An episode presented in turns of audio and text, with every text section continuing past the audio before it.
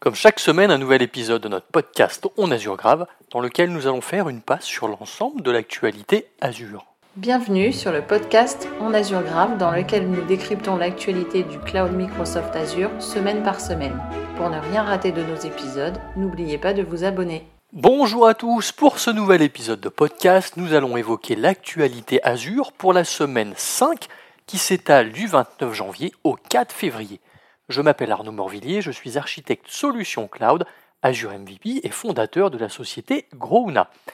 Au menu de cet épisode, nous allons aborder des annonces en GA, des annonces en preview et nous terminerons par la décommission de la semaine.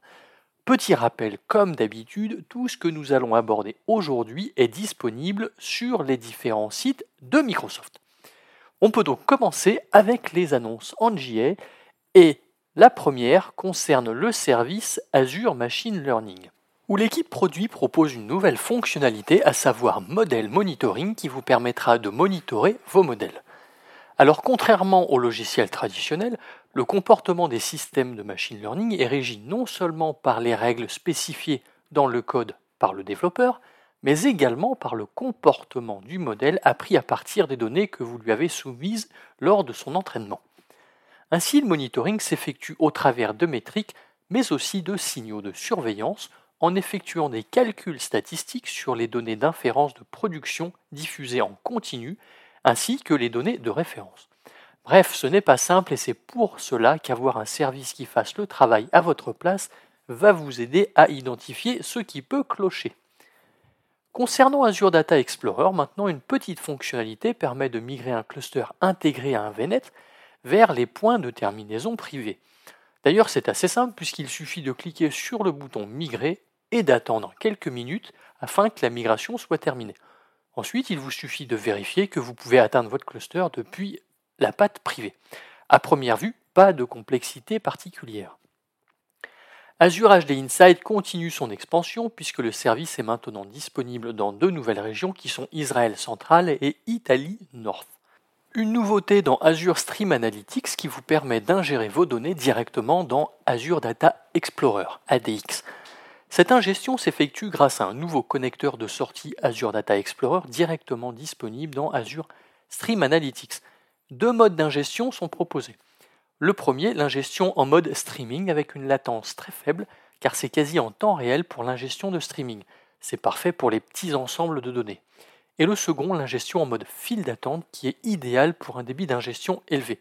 C'est donc à vous de faire votre choix en fonction de votre cas d'usage. Azure Container Apps évolue à son tour avec la prise en charge des ports TCP supplémentaires permettant aux applications d'accepter des connexions TCP sur plusieurs ports en plus des traditionnels ports HTTP et HTTPS. Sachez tout de même que vous êtes limité à 5 ports par application. Parlons maintenant un peu d'AKS, puisque l'extension Visual Studio Code pour AKS a récemment été mise à jour pour apporter de nouvelles fonctionnalités et améliorations. Les points forts incluent une toute nouvelle expérience de création de clusters, de réconciliation et d'abandon de clusters, ou encore des capacités réseau améliorées telles que la capture granulaire de paquets TCP. Bref, n'hésitez pas à installer euh, l'extension si vous souhaitez bénéficier de ces nouveaux avantages. Toujours sur AKS, vous pouvez désormais modifier le type de trafic sortant après la création du cluster, ce qui n'était pas possible jusqu'à présent. Avec le paramètre Outbound Type, vous allez pouvoir choisir entre différents types comme load balancer, euh, Managed euh, Gateway, User Assigned Gateway ou encore User Defined Routing. Dès que vous changerez ce paramètre, cela va donc créer, modifier ou supprimer en fonction de votre choix les ressources pour placer votre cluster dans la configuration que vous aurez sélectionnée. On termine avec la fonctionnalité Cube Réserve sur AKS dont je vous avais parlé il y a quelques semaines dans les annonces en preview. L'idée est simplement de fournir un espace réservé de ressources qui sera utilisé par les démons systèmes comme Kubelet ou l'OS lui-même quand il y aura un pic d'utilisation CPU ou mémoire. Effectivement, c'est tout bête puisque s'il n'y a plus suffisamment de ressources, eh les pods et les démons systèmes seront en compétition, ce qui va finalement entraîner une famine sur le nœud. Cube Reserved euh, résout le problème en appliquant un taux auquel il réserve de l'espace, comme détaillé par l'indicateur cube réserve. Par exemple, si vous avez deux CPU sur votre nœud, 100 millicores seront réservés et côté mémoire, cela fonctionne avec un pourcentage. Ainsi, si vous avez 4 Go de mémoire sur votre nœud, 20% à minima pourront être réservés. Je mettrai le lien vers la documentation pour les petits curieux. Alors nous en avons terminé avec AKS, mais pas avec le mode conteneur, puisqu'il y a aussi euh, des nouveautés côté Azure Red Hat OpenShift. En effet, Azure Red Hat OpenShift propose désormais ressources Else qui vous aident à diagnostiquer et à obtenir un support pour les problèmes de service qui affectent vos ressources Azure, et tout cela grâce à l'intégration avec Azure Monitor au travers de signaux et des alertes. Enchaînons maintenant avec les bases de données et on débute avec Azure Cosmos DB. Alors pour les utilisateurs de PostgreSQL, vous connaissez sans doute PG Audit qui est une extension pour effectuer de l'audit en configurant différents journaux. Eh bien, sachez que cette expansion débarque dans Azure Cosmos DB for PostgreSQL. Vous allez pouvoir générer des journaux d'audit et des événements sur tout ou partie des nœuds de votre cluster, y compris les écritures, les lectures, les modifications de rôle et le langage de définition de données. Vous pourrez envoyer ces journaux à différents endroits comme un compte de stockage, Event Hub ou encore dans un workspace Log Analytics. Ce n'est pas tout concernant Azure Cosmos DB for PostgreSQL, puisque vous avez maintenant la possibilité de chiffrer votre base de données préférée avec vos propres clés de chiffrement que vous pourrez évidemment stocker dans Azure Key Vault. Alors continuons à parler de PostgreSQL, mais cette fois-ci avec le service Azure Database for PostgreSQL. Alors vous avez maintenant la possibilité de créer des réplicas en lecture seule dans des régions Azure Gouvernement ainsi que les régions opérées par le partenaire 21 euh, Vianet pour les régions en Chine. Alors c'est parfait lorsque vous souhaitez isoler par exemple les charges de travail en lecture euh, sur les réplicas, des charges de travail d'écriture qui pourront être, elles, euh, menées sur le serveur principal. Sachez que vous pouvez avoir jusqu'à 5 réplicas en lecture. Ce n'est pas tout non plus côté Azure Database for PostgreSQL, puisque les journaux du serveur qui permettent d'activer la journalisation de votre base de données sont disponibles. En les activant et en définissant la rétention de votre choix, vous pourrez télécharger les journaux directement depuis votre instance, ce qui vous permettra d'obtenir des informations détaillées sur les activités exécutées sur votre serveur et même identifier ou résoudre des problèmes potentiels. Une nouvelle fonctionnalité débarque sur Azure SQL, à savoir, enfin c'est plutôt un nouveau trigger. Alors ce dernier utilise la fonctionnalité de suivi des modifications SQL pour surveiller les modifications d'une table SQL. Cela fournit ainsi aux utilisateurs la possibilité de capturer les modifications de données comme la création, la mise à jour, la suppression et tout cela sans avoir besoin d'ajouter une ligne de code, je trouve ça top. Changeons maintenant de sujet pour parler de Azure Load Testing, qui prend désormais en charge jusqu'à 50 critères d'échec de test dans vos tests de charge. Cela vous permet de configurer facilement plusieurs seuils d'échec sur plusieurs requêtes et métriques, et ainsi aller encore plus loin dans votre stratégie de montée en charge avant de livrer votre application en production. Maintenant, je vais m'adresser aux aficionados de Azure Stack HCI. L'équipe produit propose une nouvelle version d'Azure Stack HCI qui permet d'exécuter Azure Virtual Desktop directement chez vous au sein de vos data centers. Cette version appelée Azure Virtual Desktop for Azure Stack HCI est très demandée par de nombreux clients, en particulier dans les secteurs de la santé et des services financiers. Alors pour les plus curieux, je mettrai en commentaire le lien pointant vers l'annonce sur le site Tech Community. La semaine dernière, nous parlions déjà du service FIR qui permet d'échanger de grandes quantités de données. Eh bien, cette semaine, Microsoft va encore plus loin puisque le service FIR au sein de Azure Health Data Services prend désormais en charge jusqu'à 100 Tera de stockage contre 4 Tera jusqu'à présent. Alors c'est sûr que cela ne correspond pas à tous les cas d'usage, mais en tout cas, cela mérite d'exister pour ceux qui en ont besoin. Pour ceux qui souhaitent augmenter la taille du stockage, il suffit simplement d'ouvrir un ticket auprès des équipes de support Microsoft. L'équipe produit de Azure Backup propose désormais la restauration interrégionale de vos sauvegardes PostgreSQL. Pour cela, rien de plus simple, Azure Backup utilise le stockage géoredondant en lecture GA, euh, RAGRS pardon, qui stocke trois réplicas de données de sauvegarde dans chacune des régions jumelées. Ou bien le stockage géoredondant GRS qui vous permet d'accéder aux sauvegardes de votre région secondaire lorsque Azure déclare un sinistre dans la première région.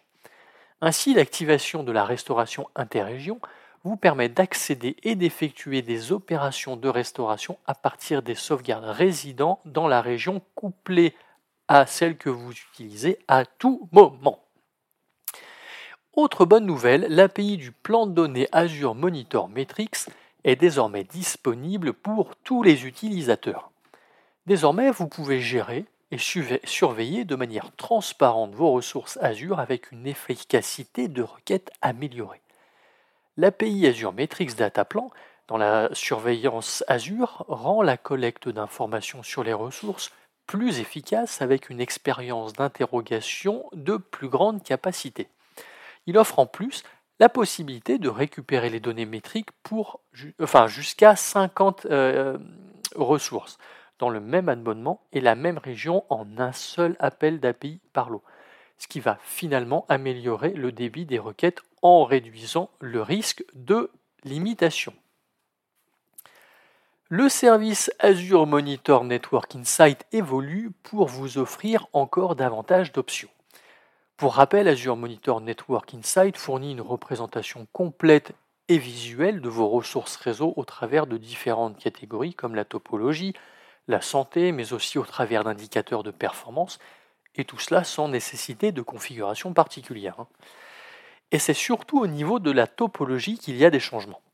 Pour rappel, la topologie permet de visualiser d'un coup d'œil les ressources d'un réseau, d'acquérir le contexte du système, de comprendre l'état et de débugger plus rapidement. Eh cette topologie devient unifiée euh, et est conduit à mettre à niveau l'expérience de surveillance et de gestion de réseau dans Azure. Remplaçant la topologie présente dans Network Watcher, elle permettra aux utilisateurs de dessiner une topologie unifiée et dynamique sur plusieurs souscriptions, régions et groupes de ressources avec des informations exploitables sur la connectivité et votre trafic réseau. Bref, c'est euh, super par rapport à l'ancienne topologie. Alors continuons à parler de network. Si vous avez une bonne mémoire, c'est-à-dire pas comme moi, vous devriez vous souvenir que le service, Azure Virtual Network Manager est passé en GA il y a quelques semaines. Euh, du coup, maintenant, le service évolue et est agrémenté de différentes fonctionnalités. La première concerne la vue topologique qui montre la connectivité entre les groupes réseaux et leur réseau virtuel. Hein, ça ne vous fait pas penser à l'annonce précédente par hasard. À noter tout de même que cette vue euh, est disponible uniquement lors de la création de votre configuration de connectivité dans le portail Azure, ce qui est un peu embêtant. Ainsi, une fois la configuration créée, vous ne pouvez plus afficher la topologie. Donc à voir si euh, cela va évoluer dans les prochaines semaines. Toujours au sein de Azure Virtual Network Manager, euh, une autre fonctionnalité pointe le bout de son nez, à savoir l'administration des règles de sécurité. Cette fonctionnalité vous permet d'appliquer des politiques de sécurité pour vos réseaux virtuels à grande échelle. Ces règles seront évaluées avant les NSG, garantissant une application standardisée de la sécurité.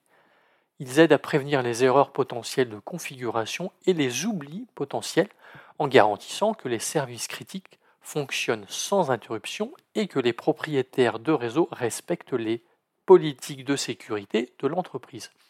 Pour résumer, les règles d'administration de la sécurité permettent aux utilisateurs de gérer la sécurité efficacement, réduisant ainsi la complexité. Un peu de stockage maintenant et les ultra-disques qui découvrent une nouvelle région en débarquant dans la région Canada East offrant un débit élevé, des IOPS élevés et un stockage sur disque à faible latence pour les VM. Cela répond parfaitement aux charges de travail gourmandes en données telles que les charges de travail Sapana, mais aussi des bases de données gourmandes en transactions. On termine les annonces en JA avec la prise en charge du protocole NFS pour les app services qui s'exécutent sur des workers ou des conteneurs Linux. Cela répondra parfaitement aux applications qui nécessitent un point de montage depuis Azure FileShare en tant que partage local. C'est tout ce qu'on pouvait signaler concernant les annonces en JA. On peut donc s'atteler aux annonces en preview. Débutons avec le service Azure Functions qui supporte maintenant la version 21 de Java pour les fonctions Linux uniquement pour le moment. Mais de pas de panique, ça devrait prochainement être disponible sur les fonctions Windows. Continuons à parler de functions, mais cette fois-ci les durable functions, notamment la nouvelle extension en version 3.00. Cette nouvelle version majeure a introduit deux changements clés. Le premier, la mise à niveau vers le dernier SDK Azure Storage. Cette mise à niveau du SDK fournit les dernières mises à jour de performance, d'exactitude et de sécurité. Cependant, cela peut constituer un changement radical pour certains utilisateurs .NET en cours de processus. Donc veillez à faire des tests avant de basculer complètement dessus. Et le second changement est un nouveau gestionnaire de partitions. Ce dernier permet de réduire considérablement les coûts d'inactivité pour ceux qui utilisent le back-end Azure Storage, en particulier les comptes de stockage en version 2. D'ailleurs, un benchmark a montré la réduction des coûts quotidiens de 93%. Ce nouveau gestionnaire de partitions utilise Azure Table pour gérer les affectations de partitions au lieu de Azure Blob. Et en plus d'être rentable, il est également plus facile à débugger, ce qui n'est pas mal non plus. Mais ce n'est pas tout, puisque toujours sur les Durable Functions, une nouvelle version du Distributed Tracing, ou traçage distribué en français, euh, pour rappel, ce dernier permet de corréler les opérations et de suivre les demandes entre les services de bout en bout. C'est particulièrement utile pour les fonctions durables car vous créez des applications qui coordonnent des composants de différents systèmes. Sachez en plus que vous pouvez l'utiliser euh, avec n'importe quel SDK de langage Functions durable et backend de stockage pris en charge. Maintenant, c'est à vous de tester. Un petit tour sur AKS maintenant pour plusieurs annonces intéressantes. Tout d'abord, la fonctionnalité d'option de l'API Node OS pour AKS est désormais en preview. Cette fonctionnalité permet à ceux qui n'ont pas accès à l'API Kubernetes d'obtenir des informations privées sur l'adresse IP et le nom d'un nœud dans un pool de nœuds à l'aide de l'API ARM. Ceci est particulièrement utile lors des phases de debug. Ensuite, pour ceux qui ont déjà déployé des clusters AKS, vous savez que le SSH est activé par défaut. Eh bien, l'équipe produit propose dorénavant la possibilité de le désactiver manuellement. Ainsi, selon vos besoins, vous pourrez l'activer ou non. En tout cas, c'est parfait pour réduire la surface d'attaque de vos clusters. Mais ce n'est pas tout, puisque le nouveau module complémentaire Istio permet d'une part d'apporter vos propres certificats et clés pour l'autorité de certification Istio, mais en plus de cela, il permet aussi de mettre à niveau la version mineure d'Istio à l'aide du processus de mise à niveau Canary. Lorsqu'une mise à niveau Istio est lancée, le plan de contrôle de la nouvelle version est déployé aux côtés du plan de contrôle de euh, l'ancienne version. Les pods de charge de travail peuvent ensuite être de redémarrer tout en utilisant les outils de surveillance pour suivre l'état de charge de travail en cours de processus. Et si aucun problème n'est observé concernant l'intégrité des charges de travail, alors la mise à niveau peut être effectuée afin que seule la nouvelle version d'Istio reste sur le cluster. Évidemment, en cas de souci, vous pouvez revenir à la version précédente sans aucun problème. Nous parlions tout à l'heure de FIR euh, au sein de Azure Health Data Services. Eh bien, on continue puisqu'une nouvelle fonctionnalité appelée Selectable Search Parameter fait son apparition. Cette fonctionnalité vous permet d'adapter et d'améliorer les recherches sur les ressources FIR. Vous pouvez choisir des paramètres de recherche intégrés à activer ou à désactiver pour le service FIR en fonction de vos besoins uniques. En plus, en activant uniquement les paramètres de recherche dont vous avez besoin, vous pouvez stocker davantage de ressources FIR et potentiellement améliorer les performances de vos requêtes de recherche.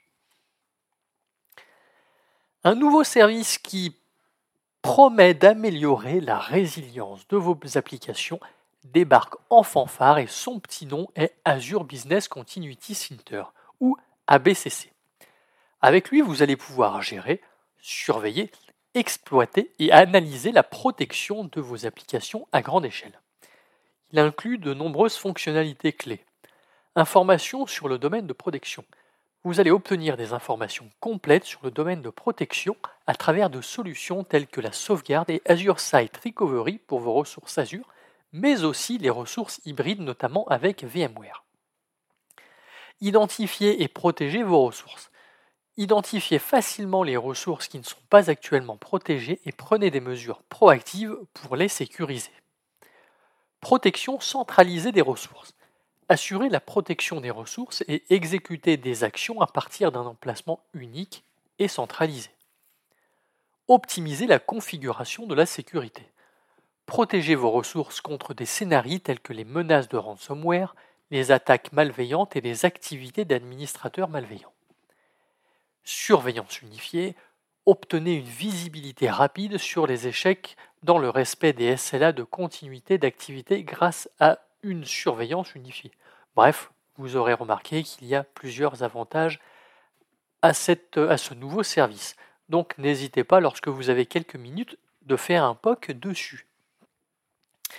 Concernant le service Azure Site Recovery, il évolue lui aussi puisqu'il supporte désormais la euh, les VM Trusted Launch. Alors pour rappel, les VM Trusted Launch offrent une sécurité aux VM de génération 2 en activant les fonctionnalités de démarrage sécurisé et VTPM. Il est important de noter que pour le moment nous sommes sur une private preview et que seuls les VM Windows sont actuellement supportés. L'équipe produit euh, de Azure API Management propose de nouvelles mises à jour pour le service Azure API Center. On peut noter par exemple euh, le portail API Center. Il s'agit d'un site web généré automatiquement qui présente vos API et offre une expérience web pour découvrir et utiliser ces API. Vous pouvez notamment contrôler l'accès des utilisateurs aux API de votre organisation à l'aide du Airback. Une extension CLI avec laquelle vous allez pouvoir facilement gérer vos API à partir de la ligne de commande. Vous pourrez par exemple enregistrer des API existantes à partir de diverses sources ou créer un nouveau schéma de métadonnées ou encore mettre à jour un schéma de métadonnées existant pour vos API. Ce n'est pas tout puisque l'extension CLI vous aide à intégrer vos workflows de développement d'API avec Azure API Center et à automatiser vos opérations d'API. Mais aussi, une extension Visual Studio Code vous permettra de découvrir et tester vos API. Vous pourrez par exemple voir la liste de toutes vos API, mais aussi explorer notamment la documentation de ces dernières. Terminons cet épisode avec une décommission concernant les Log Analytics Workspace. À compter du 31 mai 2024, les règles d'alerte de journal ne prendront plus en charge les requêtes inter-workspace qui utilisent des noms de ressources ou des identifiants qui n'ont pas été spécifiés. Donc, pour faire simple, il faudra simplement spécifier les ressources soit au travers de leur ID, soit au travers de leur GUID. Voilà, donc notre épisode touche à sa fin. Merci de nous avoir suivis. N'hésitez donc pas à le partager. Pour ma part, je vous souhaite une excellente semaine et vous dis à la semaine prochaine.